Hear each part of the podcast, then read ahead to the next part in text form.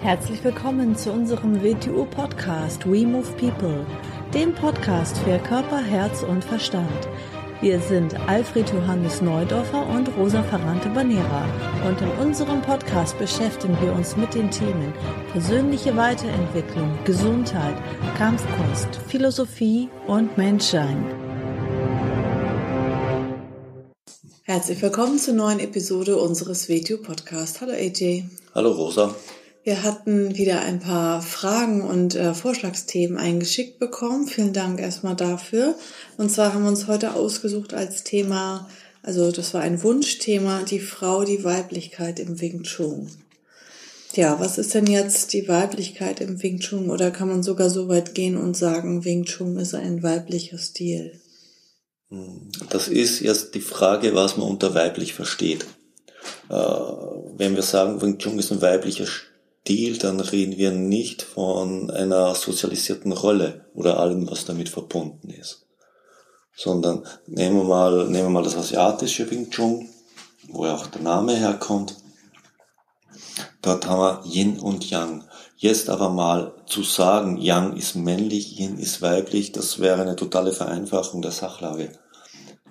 Natürlich wäre es ein ganz grobes Symbol, aber, aber es ist zu grob, weil es ist, es mit den Geschlechtern an sich zu verbinden, wäre verkehrt. Das, das gibt ihm eine verkehrte Tendenz, sondern es ist eine energetische Sache. Und zwar, es sind zwei aus, energetische Ausdrucksformen, die einander bedingen. Das eine wäre ohne dem anderen nicht vorhanden, könnte nicht vorhanden sein wenn wir es mal so sagen, das Yang ist der formgebende Aspekt, das Yin ist der aufnehmende, sich anpassende Aspekt, der die Formgebung erst offensichtlich macht. Das eine wäre ohne dem anderen nicht präsent, es wäre nicht da. Und dann nähern wir uns natürlich dem Wing Chun. Wenn wir jetzt Yin mit weiblich verbinden würden und sagen, dann müsste man sagen, in seiner offensichtlichen Ausgestaltung ist Wing Chun weiblich. Aber wie gesagt, das greift ein bisschen zu kurz.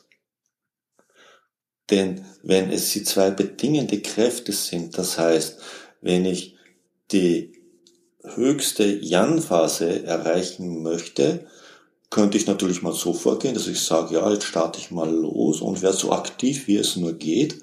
Äh, da sind wir sehr schnell an unseren Grenzen angelangt. Das ist die direkte Variante. Kann natürlich sehr effektiv sein, ist in dem Brengel aber sehr zerstörerisch, sehr unökonomisch, sehr ressourcenverschleißend und führt am Ende nie wirklich zum Ziel, weil je mehr ich auf diese Weise vorgehe, desto mehr beginnt sich Widerstand aufzubauen, Widerstand aufzubauen, Widerstand aufzubauen und irgendwann wird der Widerstand größer als die forcierende Kraft, weil die Ressourcen ausgehen und es zu Ende ist. Der indirekte Weg heißt, wenn du etwas wirklich erreichen willst, erzeugt das Gegenteil. Und das wir erst bei der Yin-Phase. Will ich die extremste Yan-Phase erreichen, muss ich extrem in die Yin-Phase hineingehen. Denn am extremsten Punkt schlägt es praktisch um. Wenn es nicht mehr stärker in die Yin-Phase geht, schlägt es ins Gegenteil um. Dann sind wir in der extremsten Yang-Phase. Und dann kommen wir der Sache in diesem Fall schon viel näher. Weil dann sind wir beim Wing Chun. Beim Wing Chun, das Symbol dafür ist einerseits die Schlange. Die Schlange ist natürlich ein erdhaftes Tier, ein Erdelement. Sie passt sich an der Oberfläche an, sie kriecht am Boden, sie kriecht in Hohlräume, sie kriecht überall rein. Sie ist also ein Symbol für die Erde, wird auch mit den Frauen in Verbindung gebracht. Okay, in der christlichen Mythologie da mit dem Satan. Ja, wieso mit dem Satan? Weil Satan eigentlich das höchste Yang-Element in der Schöpfung ist und natürlich äh, in welche Form geht er rein, ist in ein Yin-Symbol, wenn er offensichtlich wird auf der Erde. Da könnte man so einen kleinen Hintergrund für diese Mythologie nehmen. Mhm.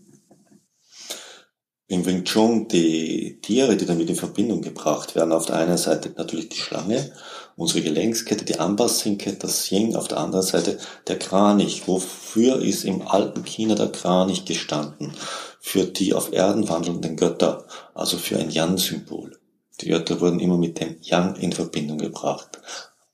Also auch hier haben wir beide Elemente wieder drinnen. Das eine, die Nonne Mignue hat betrachtet einen Kranich, der mit einer Schlange kämpft. Also die Yang-Kraft, die mit der Yin-Kraft interagiert. Und daraus hat sich das Wing Chun entwickelt. Das ist so die schöne mythologische Geschichte. Natürlich hat dann nicht irgendeine Frau nur zwei Tiere betrachtet und dann das Wing Chun erfunden, aber es geht um die Mythologie, die dahinter steht. Mhm. Natürlich, dass es, was schon ein, ein wichtiges Element in dieser Geschichte ist, dieses Wechselspiel von Yin und Yang hat eine Frau betrachtet. Es hat nicht einen Mann betrachtet, es hat eine Frau betrachtet. Damit ist eine Botschaft mit drinnen. Wozu neigen die meisten Männer zum direkten, offensiven Vorgehen? Frauen sind da viel geschickter.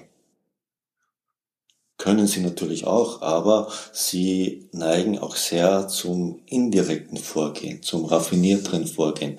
Sie haben in der Regel äh, Sie können sich viel besser Gegebenheiten angleichen. Sie sind viel vielfältiger in ihrer Ausdrucksweise als die Männer.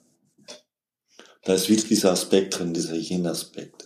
Und für mich ist die ausdrucksstarkste Form in ihrer Anpassungsfähigkeit natürlich das Wing Chun. Es gibt nichts, was in einer Anpassungsfähigkeit, egal in welcher Gegebenheit, äh, die menschlichen Möglichkeiten, die menschlichen Potenziale mehr an die Oberfläche bringt wie das Wing Chun. Das ist ja auch immer eine Frage, ähm, wie das Verständnis ist von demjenigen, der mhm. das unterrichtet. Also ich würde sagen, dass es auch Wing Chun-Stile gibt, die sehr Yang betont sind Richtig, und Wing Chun Stile gibt, die mehr Yin betont sind und ich würde sagen, dass das WTO Wing Chun sehr ausbalanciert ist. Das ist also sehr harmonisch also die Kräfte harmonisiert. Also in der Regel, wenn ich dann Wing Chun sage, rede ich in der Regel vom Wettio Wing Chun. Ja. Oder ich betone, wenn ich über die Geschichte des Wing Chun rede, dann rede ich vom Wing Chun allgemein. Aber natürlich, wenn ich rede, rede ich immer vom Wettio Wing Chun. Du hast ganz recht, ein Stil ist immer so, wie seine Gründer und seine Lehrer es sehen. Es gibt natürlich die, die Wing Chun Stile, die total in die Offensivvariante gegangen sind. Da ist ja wenig von dem drinnen, was ich unter Wing Chun verstehe. Und etwas ist immer so, es ist ja, es ist immer das Verständnis der Gründer, der Meister, wie, in welche Richtung eine Kunst geht. Und natürlich, wenn ich von Wing Chun rede, rede ich von Wettio Wing Chun. Man könnte aber sagen, der Matthew Wing Chun wohnt eine weibliche Sichtweise auf das Universum inne, ja, das stimmt. Mhm. Was meinst du damit? Das meine ich damit, weil es die Aufnahme, auf eine anpassungsfähige Variation der menschlichen Bewegung ins Extrem getrieben hat. Mhm. Und äh, Männer in der Regel sehr kraftbetont sind, wie ich vorhin schon gesagt habe, und solche Menschen dann zuerst mal dazu neigen, ähm, das zu benutzen, was sie denken, was sie schon haben. Mhm. Und vielleicht etwas, was dem sehr widerspricht, abwerten. Und sie nicht die Stärke in der Schwäche erkennen. Und unter Schwäche, Schwäche ist eigentlich hier fast das verkehrte Wort, weil das was Verkehrtes damit assoziiert wird. Hm, es gibt schon die schöne Geschichte, die kommt aus dem, Japan, aus dem japanischen Bereich, glaube ich. Da heißt ein, ein Mensch muss seine Weichheit finden, bevor er schwach wird. Weil dann kann er sie nicht mehr finden. Weil dann ist er schwach geworden und beginnt die Schwachheit mit der Weichheit zu verwechseln. Jetzt übertragen ein starker Mann muss seine Weichheit finden in seiner stärksten Phase. Denn dann, wenn er seine Stärke verliert, wird er nicht weich, sondern schwach. Auf das bezogen. Also seine Anpassungsfähigkeit, seine Fähigkeit, Kräfte aufzunehmen, mit ihm ökonomisch umgehen, muss er in der Hochphase seiner Stärke finden. Nicht dann, wenn er seine Stärke zu verlieren beginnt. Hm. Dann beginnt er nämlich Weichheit und Anpassungskeit mit Schwäche zu verwechseln. Ich sage das immer gerne im anderen Zusammenhang, wenn Menschen sagen, äh, ich bin so friedlich. Und ich sage dann meistens, schön, aber friedlich kann man sein, wenn man eine Option hat, eine Entscheidung.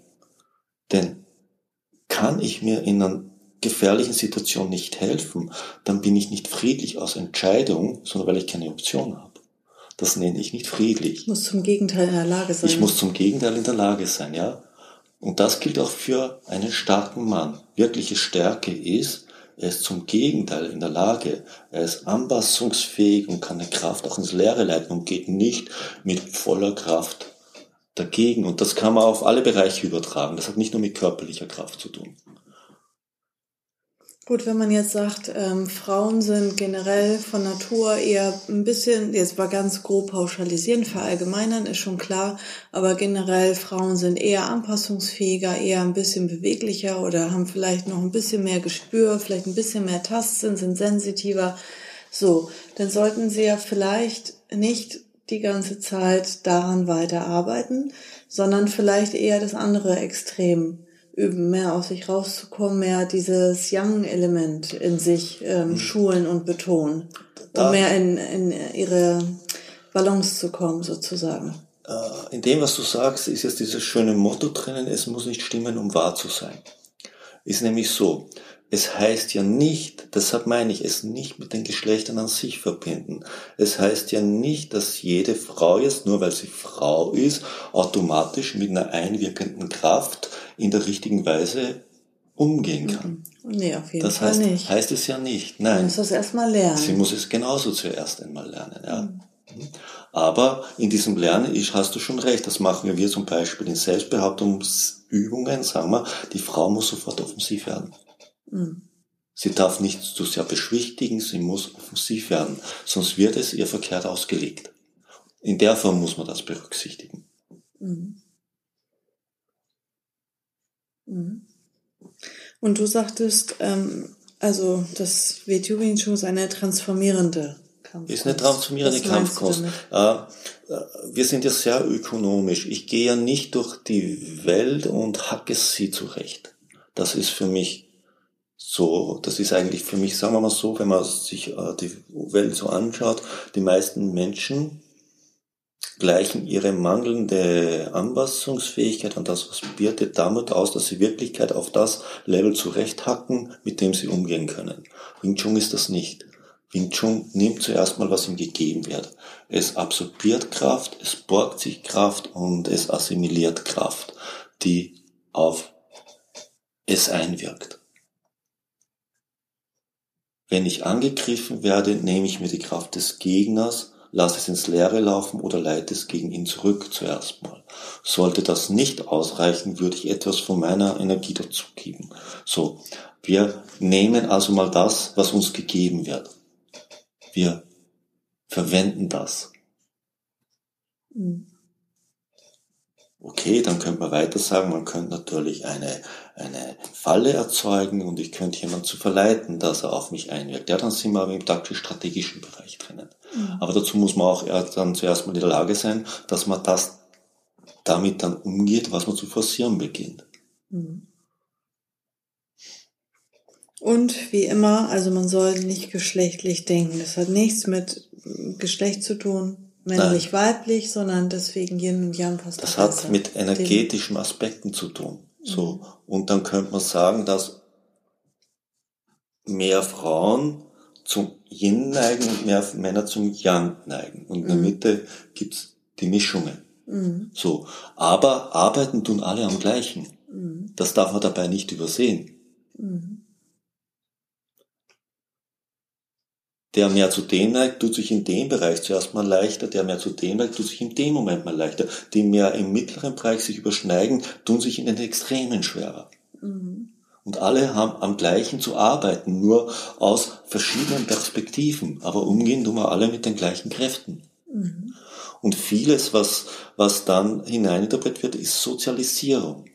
Mhm was wieder ganz eine andere Geschichte ist, was in letzter Konsequenz uns daran hindert, dass wir mit den Energien dahinter in richtiger Weise umgehen, weil wir in sozialen Mustern denken, mhm. die uns zu behindern beginnen, die uns einzuschränken beginnen, mhm. weil wir uns mit diesen sozialisierten äh, Mustern zu verwechseln beginnen und nicht mehr den Hintergrund, den energetischen, die Energien, die aufeinander einwirken, zu erkennen beginnen. Mhm. Das ist eine schöne Folge geworden. Mhm. Jetzt werden wir Stück für Stück die ganzen Fragen und Themen abarbeiten. Und ich sage immer gern, was unserer Welt ein bisschen fehlt und ist wieder nicht äh, auf, das, äh, auf das Geschlechtliche an sich beziehen, ist die weibliche Sicht des Universums, weil wir eine sehr männliche Beschreibung Männer und Frauen drinnen stecken. Und Wing Chun ist so ein Punkt, wo eine weibliche Beschreibung vorhanden ist, im energetischen Sinn. Mhm. Spannend. Vielleicht machen wir dazu auch nochmal eine Folge. Ja. So, denn danke erstmal für heute. Bis zum nächsten Mal. Bis zum nächsten Mal. Tschüss. Tschüss.